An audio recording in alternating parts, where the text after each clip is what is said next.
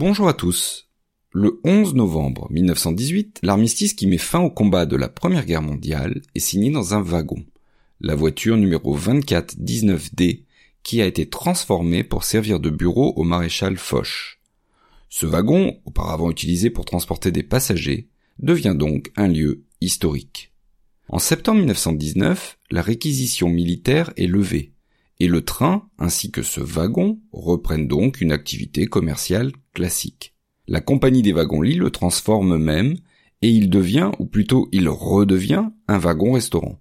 Alors il est affecté peu de temps à la ligne d'Evreux, avant que le gouvernement de Georges Clémenceau décide finalement d'en faire un monument historique. Il est ainsi ajouté au train du président de la République Alexandre Millerand, et fait à cette occasion un voyage symbolique jusqu'à Verdun en 1920. Il devient ensuite un lieu de commémoration, placé pendant six ans dans la cour d'honneur des Invalides. Et le public vient voir sur place le lieu où les Allemands ont signé l'armistice d'un conflit qui est alors dans toutes les têtes. Mais tout au long des années 20, le député maire de Compiègne insiste pour que le wagon retrouve le lieu de la signature, c'est-à-dire la clairière de Rotonde.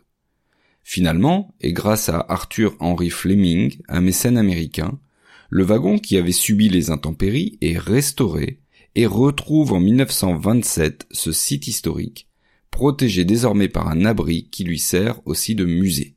L'inauguration a lieu à une date symbolique, évidemment le 11 novembre 1927, et elle se fait en présence du maréchal Foch et des officiers alliés qui étaient présents lors de la signature de l'armistice de 1918.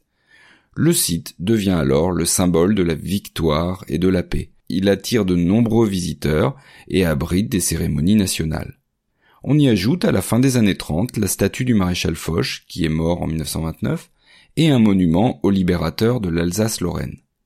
Alors le site aurait pu demeurer ainsi un lieu de commémoration, mais la Seconde Guerre mondiale perturbe tout. Ainsi, avec la défaite française en juin 1940, le wagon va retrouver un rôle historique. Et c'est ce que nous verrons au prochain épisode.